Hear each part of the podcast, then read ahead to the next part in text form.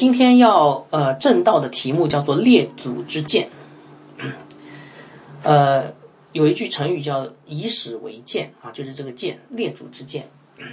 呃，正道的经文是在哥林多前书第十章一到十三节啊。如果你有圣经，请打开翻到哥林多前书十章一到十三节。我希望大家都能够打开圣经，然后一边看着圣经，一边做着笔记，一边听讲道，这样的效果会比较好一点。呃，讲到列祖之见，呃，首先跟大家讲，呃，教会里的一个现象。大多数人来到教会的时候，呃，听到的，一开始听到都是让人很舒服的话，对不对？啊，比如说，哎呀，耶稣爱你啊，啊，从神而来的平安临到你和你全家。愿神祝福你和你的工作和生活啊，都是听到这样的话啊，然后你就很喜欢教会啊，教会里面听到都是这么美好的话，充满正能量哈。但是等你在教会时间久了呢，你会开始听到一些不舒服的话，谁说的呢？牧师说的。牧师在讲台上经常说：“你要悔改，你要背起十字架跟从主。基督徒的一生是受苦的道路。”听过没有？应该听过哈。OK。然后呢？于是就有有些人就开始不喜欢教会了，因为怎么我本来是冲着教会正能量来的，怎么现在给我好像是负能量哈？那么你会问说，那这正常吗？啊，一个由舒服变成不舒服，由甜转苦这样的现象正常吗？根据圣经，我告诉大家，正常的啊。为什么呢？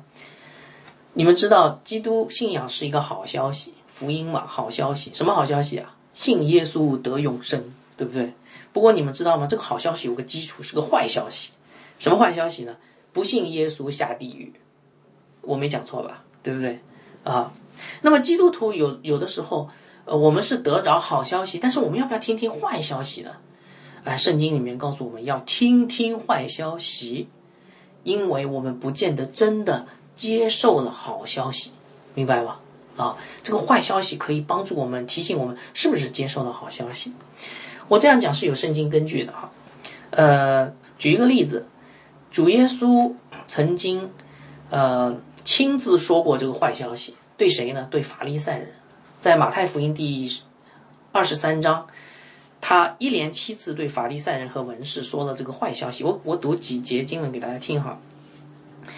主耶稣说：“你们这假冒为善的文士和法利赛人有祸了啊！原文是祸哉，文士和法利赛人，因为你们正当人前把天国的门关了，自己不进去，正要进去的你们也不容他们进去。”好，耶稣又说：“你们这假冒为善的文士和法利赛人有祸了，因为你们走遍洋海陆地，勾引一个一个人入教，进入了教，你让他做某地狱之子。你们这瞎眼领路的有祸了。”什么是大的？是礼物吗？还是叫礼物成圣的坛呢？你们这假冒伪善的法利赛人有祸了，文士和法利赛人有祸了，因为你们将薄荷、芹、茴香、芹菜献上十分之一啊，十一奉献。那律法上更重要的是，就是公义、怜悯、信实反倒不行了啊！我就读到这里哈，后面还有呃三节，法利赛人有祸了。那我问大家一个问题：文士跟法利赛人是教会里的人还是教会外的人？他们是知道神的人还是不知道神的人？啊，很显然，他们是当时旧约教会，就是以色列人当中的属灵领袖，对不对？他们可是认识神的人啊。所以耶稣有没有对教会里面的人讲坏消息？有吗？有的，有祸了，洪水一般讲了七次，是吧？所以今天的基督徒也是要如此，也需要如此被指责和提醒啊，以至于我们当中一些没有真正信主的人能够醒悟过来。所以今天我们要分享这段经文呢，是保罗以历史上发生过的这个以色列人的事件作为坏消息，来提醒哥林多教会要小心，不要像旧约以色列人那样，虽然出埃及了。却没有进迦南，听懂没有？虽然进了教会，却没有去到天堂。好，所以接下来我们就来一起来看这段经文是怎么说的哈。呃，我们先做个祷告，亲爱的天父啊，呃，求你的圣灵来指引我们。前面听讲到的这个时间，让我们所听的、所讲的都是蒙你的悦纳，所听的能够看见圣灵如何光照他，改变他的生命。这样的祷告，奉主耶稣基督的名求，阿门。好，首先我给大家读一下《哥林多前书》第十章一到十三节。你有圣经，跟着我一起看哈，请听神的话语。弟兄们，我不愿你们不晓得，我们的祖宗从从前都在云下，都从海里经过，都在云里海里受洗归入归了摩西，并且都吃一样的零食，也都喝了一样的灵水，所喝的都是出于随着他们的灵磐石，那磐石就是基督。但他们中间多半是神不喜欢的人，所以在旷野倒闭。这些事都是我们的呃见解，这呃叫我们不要贪恋恶事，像他们那样贪恋，也不要拜偶像，像他们有人拜的。正如经上所记的，百百姓坐着吃喝起来玩耍，我们也不要行奸淫，像他们有人行的，一天就倒闭了两万三千人，也不要试探主。像他们有人试探的，就被蛇吞灭。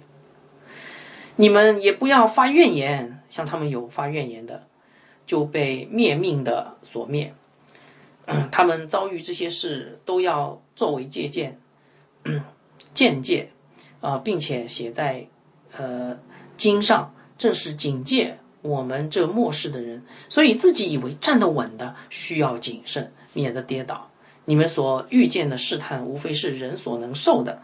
神是信实的，必不叫你们受试探过于所能受的。在受试探的时候，总要给你们开一条出路，叫你们能忍受得住。这段经文充满着这个对以色列往事的追忆。哈，好，我们知道，呃，那这段经文为什么放在这里呢？我们知道，保罗的思路是这样，呃。哥林多前书第八章到第十章，以前讲过是一个单元，对吧？啊，这个是保罗回复哥林多人的来信，信上提了两件事，一一一个是关于婚姻，那保罗就用第七章回应了这个婚姻的问题；另外一个呢，就是吃偶像祭物的这个问题，那保罗就从第八章到第十章三章来讲这个吃偶像祭物的问题。哈，他怎么说的？哈，第八章我给大家回顾一下，第八章他。教导哥林多人要用爱心来规范知识的使用。你有知识可以，但是你要出于爱心，不要滥用自己的自由，呃，让软弱的弟兄跌倒了，对吧？这是第八章哈。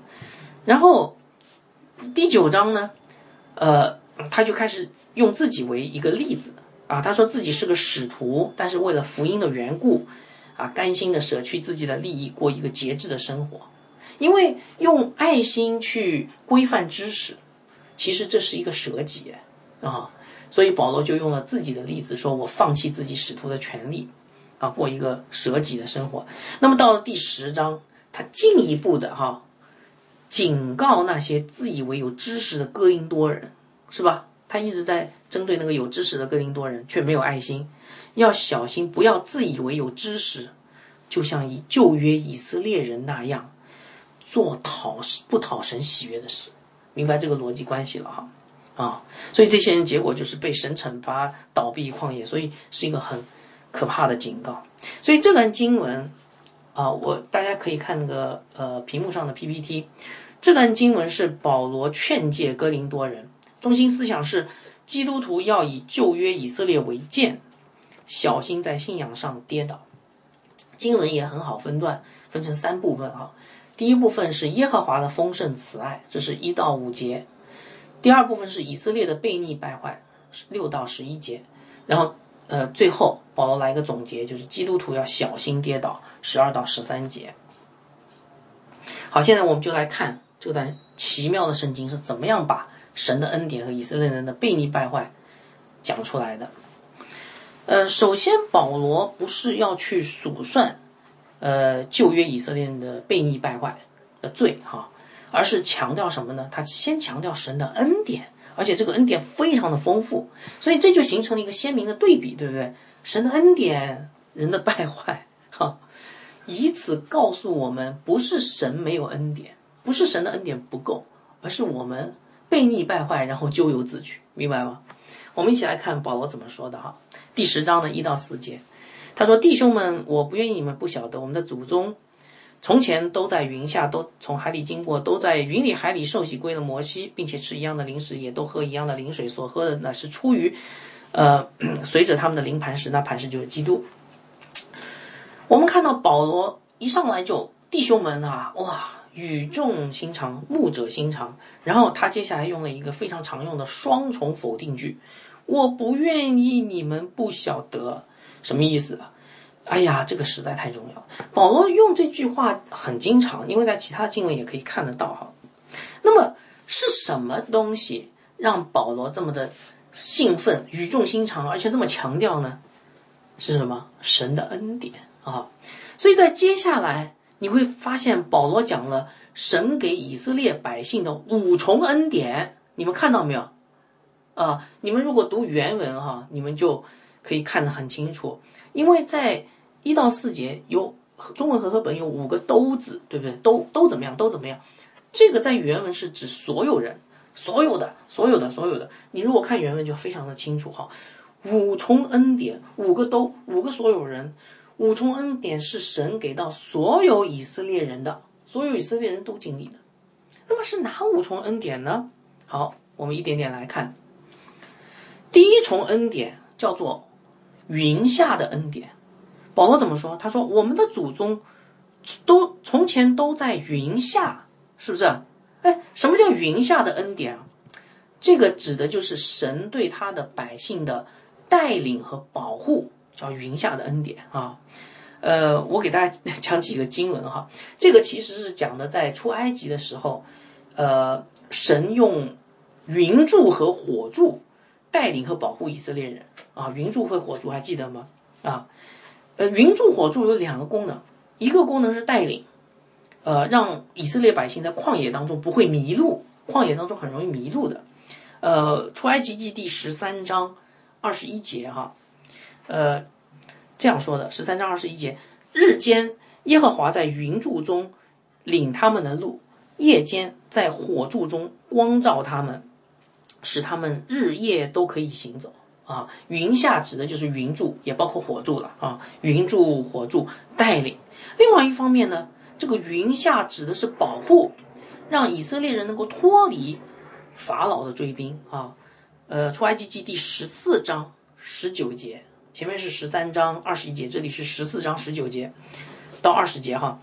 在以色列营前行走的神的使者转向他们后面，为什么？埃及追兵来了。然后呢，请请记，请请看怎么说的哈。云柱也从他们面前转转到他们后面立柱，在埃及营和以色列营中间有云柱，一边黑暗一边发光，终日中夜两下不得相近。就是埃及法老追兵追过来以后，云柱就隔断他们，让他们追不到百姓，所以云柱就保护，是吧？啊，那么这个云柱到底是什么东西哈？其实这个云柱就是神自己。我刚才读读读圣经的时候，你们注意没有？耶和华在云柱中，明白吗？出埃及记第三十三章九节哈，再给大家一节经文：摩西进会幕的时候，云柱降下来，立在会幕的门前，耶和华便和摩西说话。所以神在云柱中亲自的带领和保护他的百姓，这叫云下的恩典。怎么样？非常美哈。OK，好，这是第一重恩典。第一、第二重恩典叫做海里的恩典啊。保罗说，都从海里经过，所有以色列人都从海里经过哈。如果你读过出埃及记呢，你你应该知道这个海指的是什么海啊？红海对吧？啊，从海里经过就是以色列人过红海的事件嘛，对不对？那么这个事件代表什么呢？代表神的大能的拯救啊。呃，我们知道当时以色列百姓。叫做前有大海，后有追兵，很快就要灭亡了。等埃及法老军队一过来，他们就完了，对不对？这个时候万分焦急的时候，摩西举起了神给他的权杖，向海里哗一声，红海的水就分开了，让人看得目瞪口呆。以色列百姓就从海海里面就走过去，走到对岸。但是等到法老军队经过的时候呢，权杖一收。海水就把法老军队全部吞灭淹没在水中了哈。所以这个事件记录在出埃及记第十四章。然后后来摩西还为了这个事件做了一首歌，叫《摩西之歌》，因为这个事件太伟大了哈。所以每一个以色列人都亲身经历过什么呢？神的大能的拯救，竟然把海水都分开了，对不对？大能的拯救叫海里的恩典啊，这是第二重恩典。第三重恩典，立约的恩典，约就是圣约的约哈，新约的约。保罗说，都在云里海里受洗归了摩西，这什么意思呢？哎，我们刚才提到了以色列人在神的云柱的带领和保护下，然后被神以大能拯救到红海的对岸，对不对？那么这个事件的属灵含义是什么？先要明白，在云柱下被过红海，这是什么属灵含义？哈，这节经文给了我们一个非常重要的一个答案，就是预表基督徒的洗礼。为什么这样说呢？因为保罗在这儿说，叫受洗归入摩西。我们知道摩西是旧约的中保，对不对？基督徒受洗是归入谁？归入基督。罗马书第六章。基督徒是受洗归入基督，但是基督是新约的中保，但是旧约的中保是谁？摩西，所以叫受洗归入摩西。所以以色列人过红海这个事件，其实就是表示以色列人像基督徒一样受洗，呃，归入神的圣约，明白了吧？啊，好，那么为什么说是立约的恩典呢？因为洗礼是立约的记号，你今天与神立约。你就用洗礼，这个是一个外在的记号，请大家想一想啊，这个恩典非常的伟大，为什么啊？这个比前面保护、带领和拯救还要伟大，为什么？你们知道吗？我问大家，约到底是什么？约是一个两个人之间的达成的协议，对不对？对吧？而且圣约是我们跟神达成的协议。如果你跟神达成协议，神是信实的。他永远不会毁约啊，明白吗？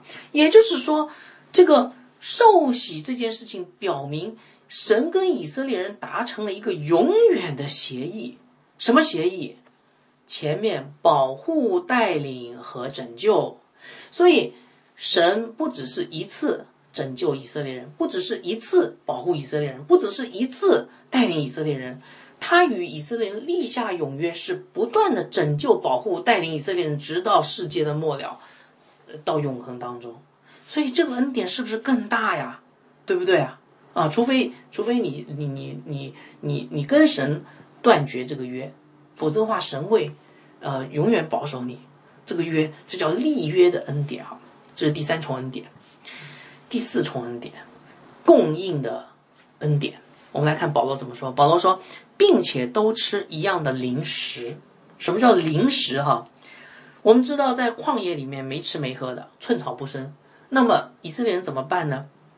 不用担心，神供应他们。神供应他们什么？我相信大家都知道，马拿，对不对？哎，马拿是一种小圆饼哈。然后，呃，你只要按照神给的这个时间规定的时间去野地里采就可以了啊，你不用种，种不出来的。啊，你也不要做，做不出来的，马拿就是每天都会有的，然后呢，神给你的，然后你要干什么呢？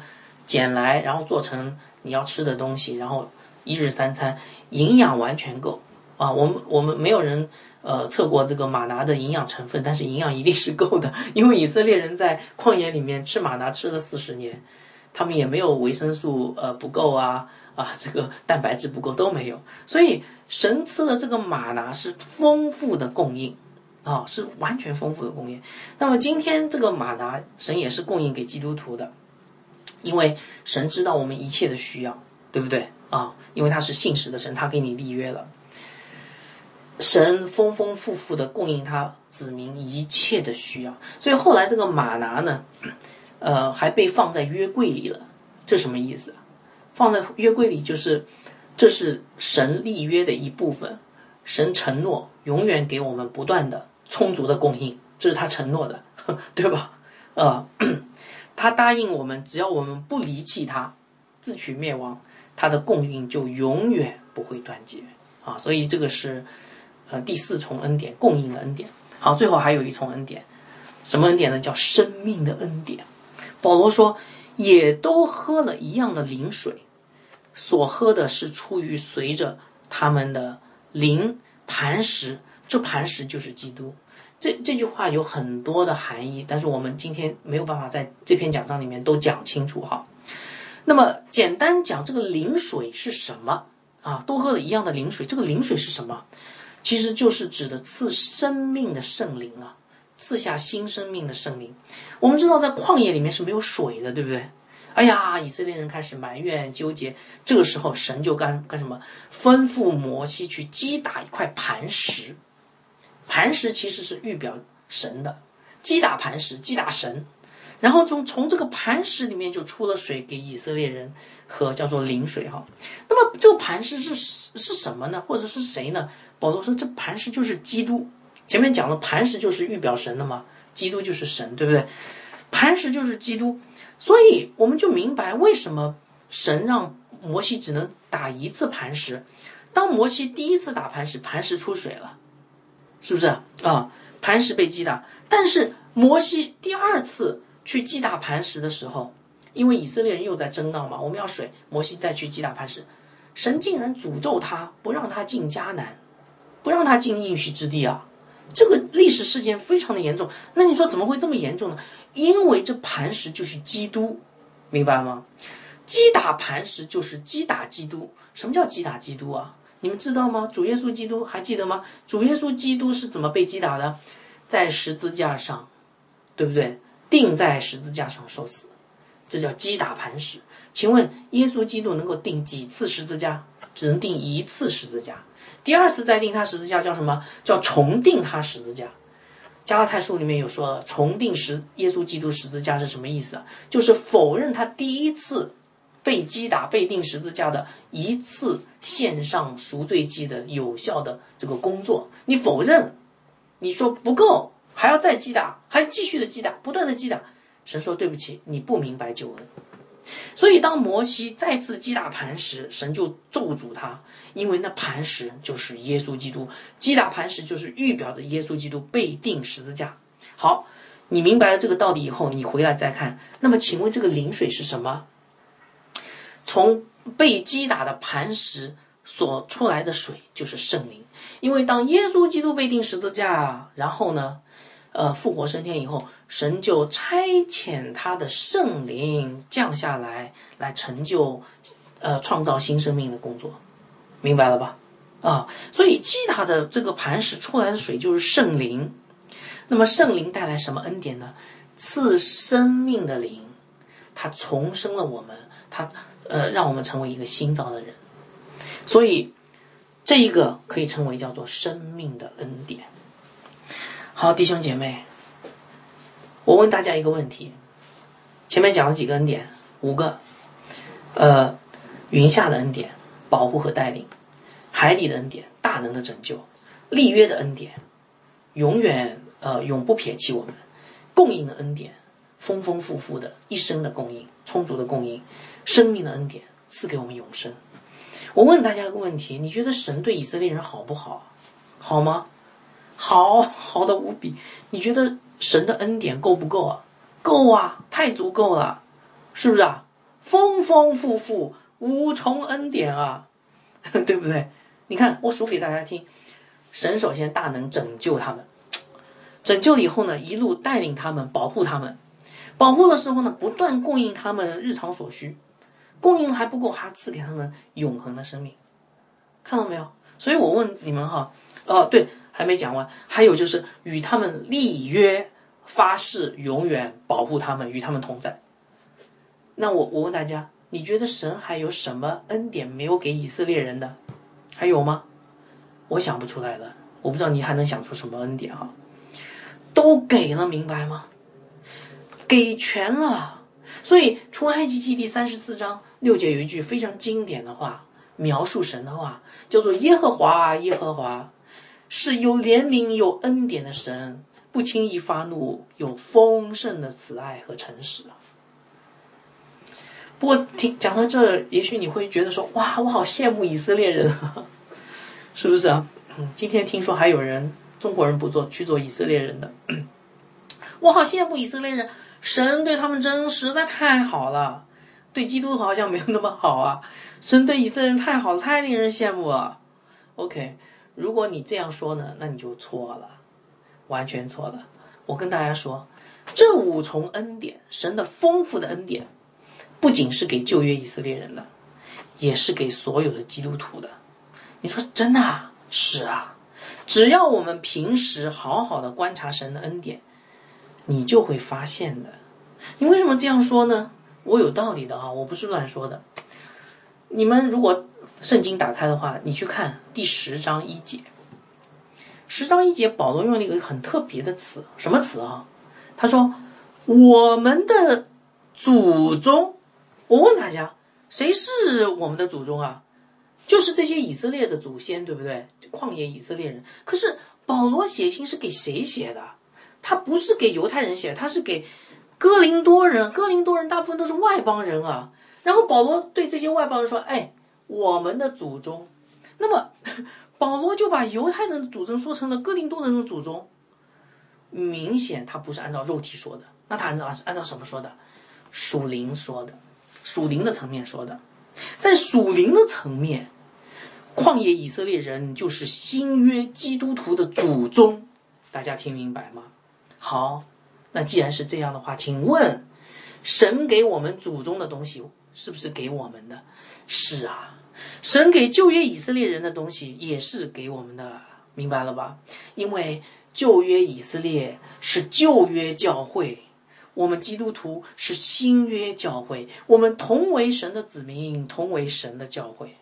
神给旧约教会的五重恩典，同样也是给今天新约基督徒的恩典了，明白吗？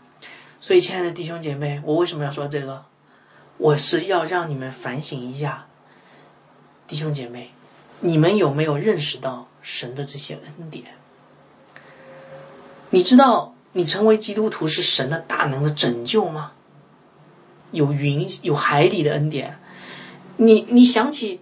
在信主的时候是多么惊心动魄啊！啊，世界的追兵在不断的把你掳回去，很多人在阻挠你受洗，然后是神用他的大能劈开了前面的阻隔，大海的阻隔，不可能逾越的阻隔，让你通过了洗礼的红海，对不对？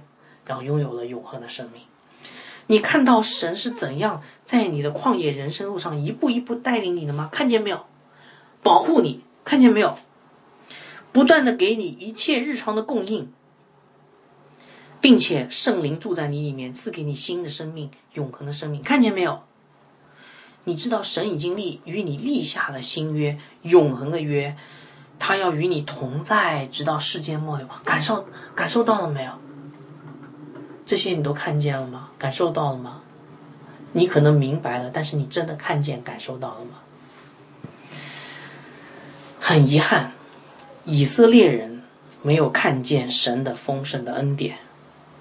十章五节，但他们中间多半是神不喜欢的人，所以在旷野倒闭。以色列人没有看见神的恩典，他们悖逆败坏，犯了很多神不喜悦的罪。虽然他们出了埃及，却没有进入迦南，而是倒闭旷野，都死在旷野中了。啊，我们前面提到的这些也都是预表今天基督徒的人生哈。也就是说，今天在教会里面有很多人出了世界，离开世俗的生活，不再拜佛，不再拜偶像，不再拜关公，啊，受洗归入教会，但是他们仍然悖逆败坏，没有真正的信靠基督，最后的结局是什么？没有进入迦南应许之地，就是神给我们的新天新地，天堂。明白吗？所以保罗写这段话是要警告哥林多教会里面那些没有真正信主的人，名义基督徒啊，名义上是基督徒，但其实不是基督徒的人叫做名义基督徒，让他们知道自己可怕的结局啊。那么这段话其实也是神对我们今天所有一切的在教会里没有真正信主的人说的警告。那么。讲到这儿，一些比较呃那个呃空洞哈，就是说，你说以色列人究竟做了什么令神不喜悦的事，倒闭旷野呢？啊，你这样说说啊，我们基督徒，我们当中可能也有这样的人，有道理吗？他们到底做了什么呀？好，我们接下来看，呃，接下来的经文啊，呃，那个第十章的六到十一节就讲以色列人到底做了什么。呃，十章六节，保罗继续说，这些事都是我们的见解啊，就是呃我们的参照物，我们的那个参照的样式。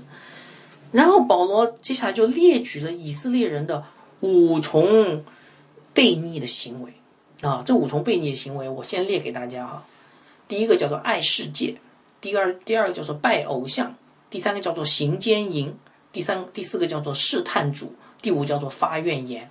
啊，前面记得吗？耶和华赐给以色列人五重恩典，五个都。这里呢，你仔细去看六六到十一节，有五个不要，对吧？不要就是见戒嘛，不要这样做，跟以色列人一样。所以是五重恩典换来以色列人的五重悖逆。那么我们知道五和五，保罗经常用这个数字来列举东西，对吧？在那个以弗所书第四章就是这样。不止以弗所书第四章哈，五和五什么意思呢？保罗不是只是指五件事，而是以五这五件事为代表的一切事。所以这句话可以这样说：耶和华赐给以色列一切的恩典，以色列却回应耶和华一切的悖逆。你听完以后就觉得很可怕啊。那那到底是以色列人做了什么？我们接下来一起来看以色列人的悖逆行为，以此为鉴啊，弟兄姐妹。第一重悖逆行为叫爱世界，十章六节，这些事都是我们的见呃见解，叫我们不要贪恋恶事，像他们那样贪恋。啊，以色列人贪恋什么？在旷野里面，你们还记得吗？哎，你读了就知道了。出埃及记、民数记讲得很清楚，他们贪恋什么？他们贪恋埃及的生活，就是他们没有被拯救之前，在是法老。法老首相做奴隶的生活，你说奴隶的生活有什么好贪恋的？哎呀，虽然没有自由，但是仍然有一些肉体的享受啊，弟兄姐妹，明白吗？呃，旷野的生活是比较简朴的，他们贪恋世上的肉体的享受。那么，他们刚进旷野的时候就就开始贪恋了啊，然后就向摩西发怨言。我给大家读一节经文。他们走到这个应该是以林这个附近，他们说：“我巴不得早点死在埃及地耶和华的手里。那时我们坐在肉锅旁边吃吃的饱足，哇，肉锅旁边吃的饱足，一顿红烧肉，然后呢吃的很饱足。但是我这是比喻哈，你你们将我我们领出来，摩西，你将我领出来到这个旷野，叫我们全会众都饿死吗？哇，这个怨言真的很大哈。”那么这个贪恋呢，在旷野四十年没停过啊，呃，一遇到艰苦就想回埃及了啊。那么这个对今天的基督徒是一个什么样的见解呢？就是神要我们不再贪爱这个世界和今生的享受，尤其是不要再贪爱在信主之前那种最终之乐。有的时候我们在罪里面有有有快乐，对不对？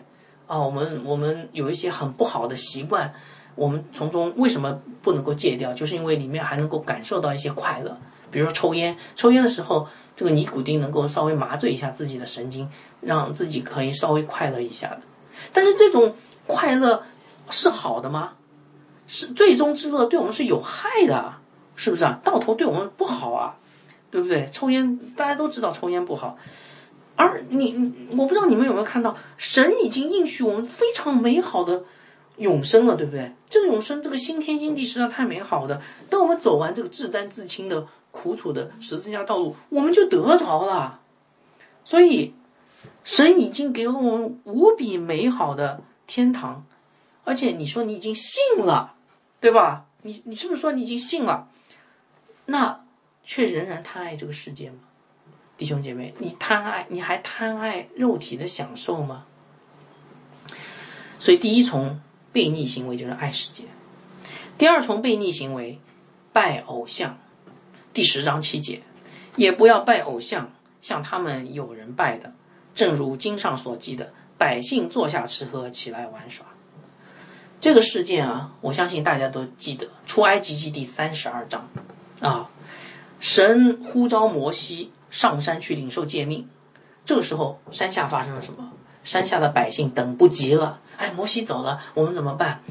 然后呢，他们就开始怂恿亚伦造了一个金牛犊。那么他们为什么要造金牛犊呢？哼，他们按照他们自己的想法刻画出一个像假神一样的耶和华，明白我在讲什么吧？啊，然后他们就在这个金牛犊前面又跳又唱啊。如果你们去问他说：“哎，你们在拜谁呀？”他们会很高兴告诉你说：“我们在拜耶和华。”是不是啊？啊，就好像今天，如果如果有有基督徒也是这样的话，我们在敬拜神呐啊。那么拜偶像到底是什么本质啊？本质是什么？刚才讲了，就是不按照神的规定的方法来敬拜神，不按照圣经上的方法来敬拜神，有没有？而是按照自己的想法来服侍神，有没有？结果就是把真神当做假神来拜。啊，今天真的有很多基督徒看到，真的很令人惋惜。他们很火热，啊，真的很火热。你看保罗在这儿引用了是出埃及记第三十二章六节，说：“次日清晨，百姓起来献燔祭和平安祭，就坐下吃喝，起来玩耍。”他们的敬拜是不是很火热啊，弟兄姐妹？可是我告诉你，坐下吃喝，起来玩耍，这个是八个字，圣经学者。考证发现，这个是描述外邦人拜偶像的敬拜方式。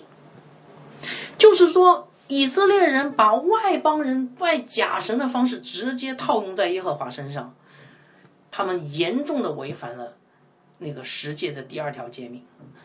所以，今天如果基督徒也这样做，我我发现很多的基督徒不明白真理，不知道圣经。按照自己的想法在那里设计敬拜流程，然后来敬拜神，说：“哎，我们多么火热啊！”你知道你在拜偶像吗？你想要用自己的人的想法来敬拜神，你想要用人的想法来服侍教会，你想用人的方法去传福音，你想用人的方法去圣经辅导，去关爱弟兄姐妹，去这么热心的吃喝玩耍。那个呃，坐下吃喝，起来玩耍，你好热心啊！对你还你在很热心的敬拜假神，你在很热心的拜偶像，你的方向完全错了，你明白吗？所以，请你好好想一想，在你的教会生活中，你所谓的服饰当中，你有没有世俗的吃喝玩耍在里面？第三重悖逆行为，行奸淫，十章八节。我们也不要行奸淫，像他们有人行的，一天就倒闭两万三千人。这个是记录在民数记第二十五章里的一个历史事件。当时以色列人受了假先知巴兰的蛊惑啊迷惑，然后在石亭这个地方跟摩雅女子行奸淫。那么他们为什么行奸淫？其实行奸淫哈还不只是肉体上的满足放纵，那个叫爱世界。行奸淫呢？其实是一种拜假神的宗教行为啊！你们仔细去看那个呃《民数记》第二十五章就知道，以色列人是跟摩雅女子行奸淫，行奸淫是他摩雅女子的一个拜假神的一个宗教的一个仪式。他们通过这个行奸淫干嘛呢？跟假神联合，假神巴利比尔联合，明白吧？那么行奸淫本质是什么？属灵的本质是什么？就是对耶和华神这位属灵的丈夫的不忠、不忠诚，明白吧？啊，犯属灵的奸淫，对耶和华不忠诚，有了耶和华神，有了自己的神，还要再去有别的神，跟别的神联合，这叫行奸淫啊。那么今天基督徒，呃，那个当中有没有行奸淫的事啊？教会里面有没有？有啊。你记得主耶稣曾经讲过非常重要的一句话吗？在登山宝训里面。主耶稣说：“呃，不要一不要又侍奉神又侍奉马门，记得吗？马门就是钱，对不对？又侍奉神又侍奉马门，这是不是行奸淫啊？对不对？你又跟神耶和华联合，你又跟巴利比尔联合，是不是行奸淫？是吗？那我问基督徒当中有没有？太多了，又侍奉神，又侍奉马门。主日聚会的时候，上午敬拜神，下午就开始做生意。下午小组团去做生意，搞传销，谈投资，卖产品。虽然基督徒当中可以有正常的商业行为，但是不要带进教会来，不要以任何属灵的名义带进教会，不要在教会里面卖产品，不要在教会里面推销任何的跟是世界有有关系的东西。你们这样做就是犯奸淫。就是很可怕的。我告诉你，《民数记》第二十五章就是给你们这样的人写的。然后保罗说，这样的人会遭到神严厉的审判。主耶稣看到圣殿里面卖牛羊鸽子，他气得不得了。保罗说，这节经文里面说到，一天就倒闭两万三千人。你们去看《民数记》两，呃，这个那个《民数记》呃二十五章，总共倒闭两万四千人。但是保罗说。第一天当天就倒闭两万三千人，什么意思？神的愤怒极其的怒火中烧。你们今天胆敢在教会里面卖东西，跟商业行为挂钩的话，怒火中烧，你是不得好死的，真的。第四重悖逆行为，试探主。十章九节，也不要试探主，像他们有人试探的，就被神被蛇所灭。这节经文的中文和合本当中有一个注释，哈，我再给大家解释一下。主有古卷作基督，在一些呃圣经古卷当中，“主”这个词的原文是基督啊，意思就是说，基督不仅是新约的主，也是以色列这个旧约教会的主。新约教会和旧约教会都是以基督为主的，明白吧？那么，什么叫试探主呢？这节经文，呃，这个是以民数记第二十一章为背景的，当时。呃，以色列人在跟迦南人打仗，然后呢，以色列人就求神保守他们，结果神保守他们，神的大能保守他们，然后让他们打仗得胜，凯旋而归。哇，以色列人真的很开心。但是你知道接下来马上发生一些什么事情吗？哇，以色列人在行路的时候感觉有点艰难，他们马上就把征战得胜、神的大能给彻底忘记了，他们。他们稍微有点艰难，马上就抱怨神。这时候神怒火中烧，神就让火蛇进入百姓，当场烧咬死了很多人。那后来神也怜悯他们，怜悯百姓，就让摩西做了一条铜蛇，记得吗？把这个铜蛇挂在杆子上，凡是仰望铜蛇的就必得救哈。所以我问大家，试探主是什么意思？就是你明知道神是怎样的神，你还要不信他，并且挑战他的主权。这叫试探神。你明知道神是大能的，你为什么要埋怨神？你明知道神掌管一切，你干嘛不相信你的生活也是被神掌管的？你明知道神是圣洁的，你为什么要行污秽的事情啊？而且可能还在教会里面。所以，亲爱的弟兄姐妹，在你的日常生活中有没有试探神的行为呢？你明知道一些事情不讨神喜悦，你还会去做吗？第五重悖逆行为发怨言，第十章十节，你们也不要发怨言，像他们有发怨言的，就被灭命的所灭。这个灭命的就是神，神是公义的神，审判的主啊！哎呀，弟兄姐妹，旷野四十年，怨言四十载，是吧？如果说巴比伦充满淫乱，你知道西乃山充满什么吗？西南山充满怨言，不是吗？在以色列人漂流旷野的那个呃几十年里面，他们怨言几乎没停过，一遇到艰难就埋怨神啊。刚出埃及的时候还情有可原，刚出埃及没有吃的埋怨神，神神就给他们马拿；没有喝的埋怨神，神就击打磐石，对不对？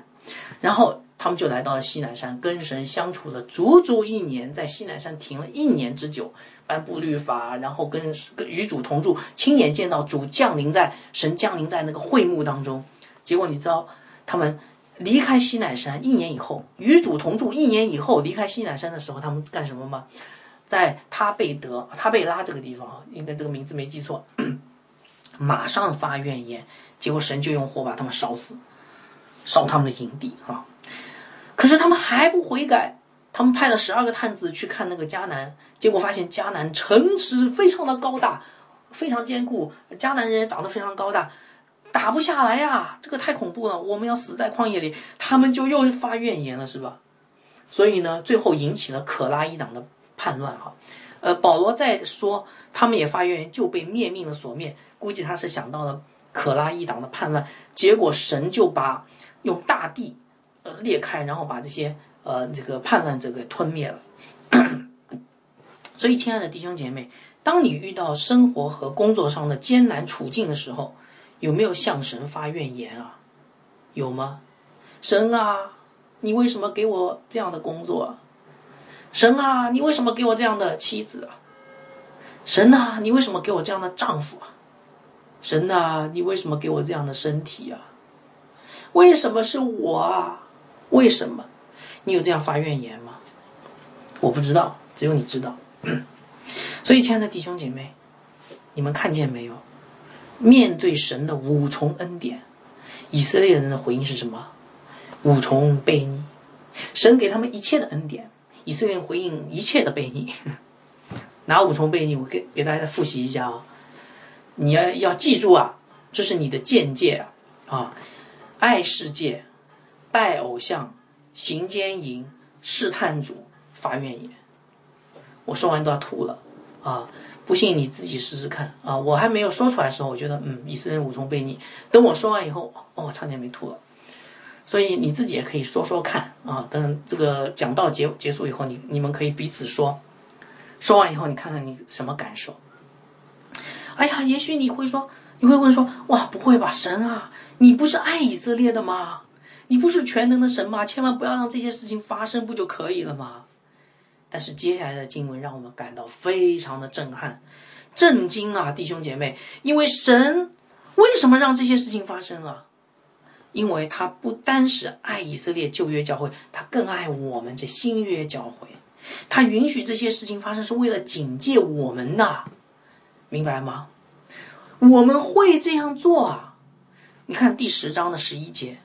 他们遭遇这些事情，都是为了作为见解，并且写在经上，看到没有？刻意的写在经上，正是警戒我们这末世的人。神在乎以色列吗？在乎，但是他在乎我们吗？更在乎，明白吗？神允许这些可怕的悖逆行为发生在以色列人身上，是让我们清清楚楚看得见我们自己是什么样子的。所以，请问。这些悖逆的行为，最后会导致什么样的结果？四个字：倒闭旷野。我跟大家说，出埃及不一定代表进迦南的，受洗加入教会不一定代表你进天堂的。如果你在基督徒的人生道路上表现的跟以色列人一样不信服、不顺、不信靠顺服主的话，那你的信也是假的。对不对？那你怎么知道信是假的呢？OK，刚才不是讲了以色列人这五种拜悖逆的行为？你看看你有没有嘛？你是不是还爱世界啊？一边敬拜神，一边喜欢物质享受？你是不是还拜偶像啊？不去管圣经真理，不好好学习圣经真理，只按照自己的想法热心服侍？你是不是还犯奸淫啊？把圣洁的教会跟商业行为结合在一起？你是不是还试探主啊？明知道神不喜悦的事，你还去做？你是不是发怨言啊？在你不不是那个环境不好的时候，你埋怨这埋怨那，总之总而言之，你就对神的恩典不满意，有吗？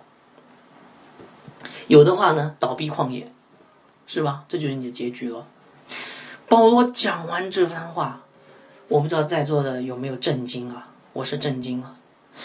我们不仅为以色列人的。被你感到震惊。如果你夜深人静再去回想这段经文的话，我想你可能对自己的行为会感到震惊。为什么？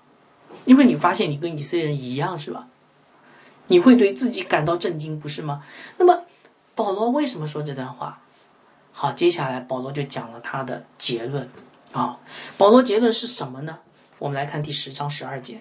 保罗说：“所以自己以为站得稳的。”需要谨慎，免得跌倒。弟兄姐妹，我们要谨慎，常常反省自己是不是像以色列人那样败坏。目的是不要跌倒，跌倒就是倒闭旷野啊，最终没有得救啊。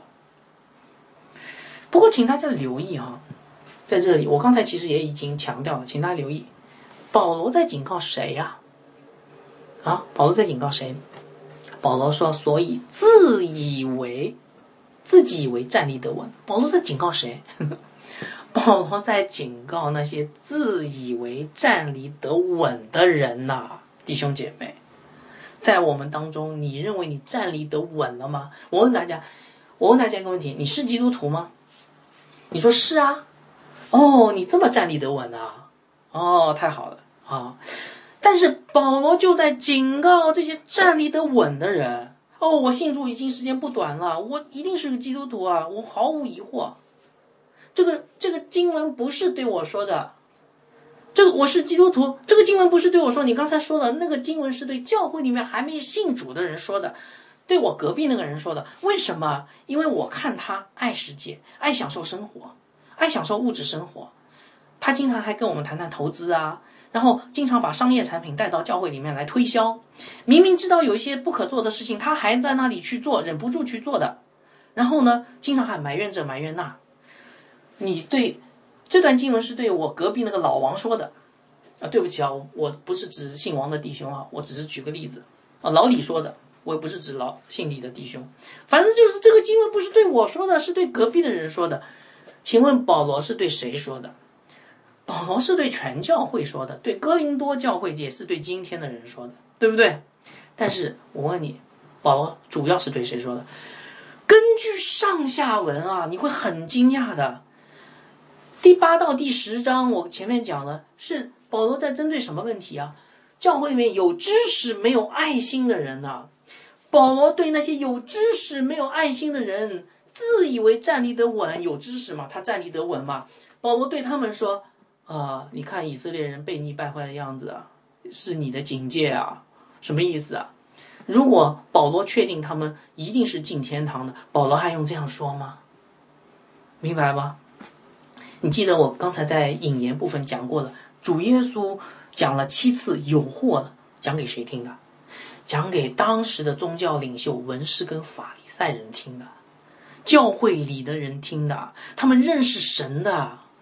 他们知道耶和华的，讲给这些人听的，啊，但是他们没有真正的信主，所以我称他们为教会里的人，是因为他们虽然在教会里，但是没有真信仰，最蒙蔽了他们的眼睛，让他们自以为自己是基督徒。这段经文就是写给他们听的，听的人要悔改，啊，否则虽然出世界进了教会，却不能进入新天新地。要倒闭旷野啊！不过我这样一说的话，我想，我想你可能一开始严重怀疑自己是不是真的得救了，是吧？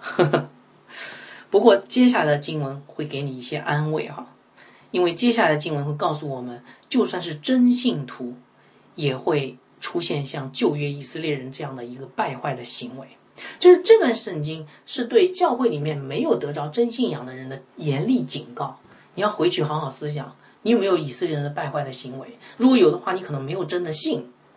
但是这段经文也是给真信徒的一个劝勉，真信徒也会像以色列人那样被你败坏。但是呢，神要告诉他们，神的恩典够他们用，他们一定能走出这些试探，最后得胜这些试探，进入新天新地。我们来看第十章的十三节，保罗说：“你们所受的试探，无非是人所。”呃，能受的，神是信实的，必不叫你们受试探过于所能受的。在受试探的时候，总要给你们开一条出路，叫你们能忍受得住。这句话啰里啰嗦讲了一大堆，保罗是安慰他们，不要因为我讲的这个以色列人的五重悖逆，给你们定罪了。不，我是在提醒你们，亲爱的弟兄姐妹，我是在提醒你们呐，啊。所以这些经文明显的是对真信徒说的，对不对？神爱属于他的人，在一切的试探中，他要出手相救。然后，因为他是赐下五重恩典的神。好，所以弟兄姐妹，这个给我们什么提醒呢？神要让通过这段经文，不是让你去论断你自己是不是得救，而是要你看到你自己有没有像以色列人那样的罪，要你反思你自己是不是还爱世界，是不是还拜偶像，是不是还行奸淫，是不是还试探主，是不是还发怨言？如果你是的话呢，你要悔改，你要认罪悔改，因为什么？因为磐石已经被击打了，前面提过了，耶稣基督已经被钉十字架了，伟大的救恩已经成就了。如果你认罪悔改，耶稣基督的宝血就再一次的要洗净你的罪。不是定罪，而是提醒。不过不仅如此，啊，不但是这样哈，神让基督成为我们的救赎、赎罪祭，也让他成为我们效法的榜样。当我读到这段经文的时候，我就想到了悖逆败坏的以色列和那位真以色列之间的对比。谁是真以色列呢？就是我们的主耶稣基督。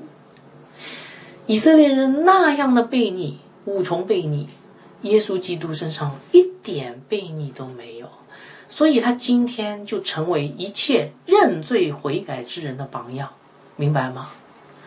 我们应该怎么做啊？神呐，神说：“你去看我的儿子真以色列。”我们看到耶稣基督 有没有爱世界？没有。当旷野当中魔鬼来试探他，那个时候他进食四天，非常的饿。魔鬼说：“哎，你可以把这个石头变成食物，你饿了嘛，对不对？这是你正当的权益呀。”但是耶稣怎么说？耶稣说：“人活着不单靠食物，在他最饿的时候，他说人活着不单靠食物，乃是靠神口中所出的一切话。”耶稣爱着世界吗？耶稣爱着肉体的享受吗？不爱。耶稣有没有拜偶像？没有。他凡事都是遵照父的旨意做的。他说：“父在我里面，我在父里面。我所做的不是我做，乃是父在我里面做他的事。”明白吗？在科西玛尼园当中，他的祷告就显露出这一点。他说：“父啊，虽然很痛苦，但是父啊，照你的旨意。”所以耶稣没有拜过偶像。第三个，耶稣有没有犯属灵的奸淫呢？完全没有，对不对？在 前面讲过了，当他看见圣殿里面卖牛羊鸽子的时候，他怒火中烧，他把牛羊鸽子都赶出去了。耶稣有没有试探神？也没有。在旷野里面，记得吗？魔鬼想让他从殿顶跳下来，圣殿顶上跳下来，证明他是神的儿子，被他完全拒绝了。最后，耶稣有没有发怨言？没有。弟兄姐妹，你们可以想象一下，这个荆棘冠冕。多么的沉重和痛苦！耶稣有没有发怨言？没有，他是沉默的羔羊，背上被鞭打了四十鞭。你知道罗马人的鞭子非常恐怖的。耶稣有没有发怨言？没有，默默的走向背起十字架，走向哥哥他。最后，他赤裸裸的被挂在十字架上，那样的羞辱。耶稣有没有发怨言？一句怨言也没有，非但一句怨言也没有，而是留下了十架奇言。亲爱的弟兄姐妹，你看看你的生命当中，有没有像以色列人那样的悖逆败坏？如果有的话，你真的应该怀疑你的信仰，然后你要认罪悔改，然后你来仰望基督，看看我们的这位主他是怎样的。他是怎样的圣洁和荣美？看看主，再看看我们，然后神会告诉你，其实旷野人生路并不难行，神的恩典够我们用，他是信实的，他赐下永生比世界好无数倍，他值得我们敬拜、敬畏，不要再按照你的想法，而是要按照他的话语而行事，他是圣洁的。不要再犯奸淫，不要把教会世俗化。它是公义的，不要再去挑战它的主权。他是值得我们敬拜的。不要再用你的怨言，啊，像污秽的吐出来的那个污秽物，去玷污基督的荣耀。愿列祖之剑点醒你自以为站立得稳的你，让你悔改归正。我们做个祷告结束。